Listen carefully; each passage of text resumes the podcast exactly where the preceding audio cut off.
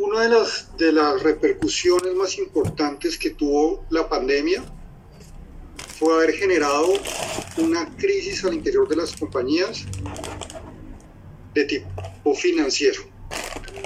Esto se genera dependiendo del sector, pero en mayor medida es por una disminución en el consumo de los servicios o de los productos que la compañía ofrece.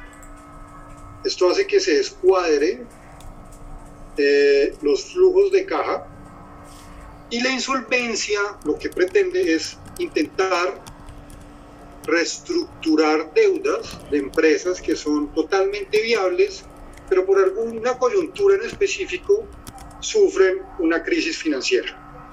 Entonces, lo que es importante o, lo, más sobresaliente respecto de los procesos de reorganización es brindarle a la sociedad que entra en estos procesos la posibilidad de reestructurar su deuda reestructurar su deuda de una manera eh, que cumpla tanto los requisitos de, de, la empresa como de los deudores.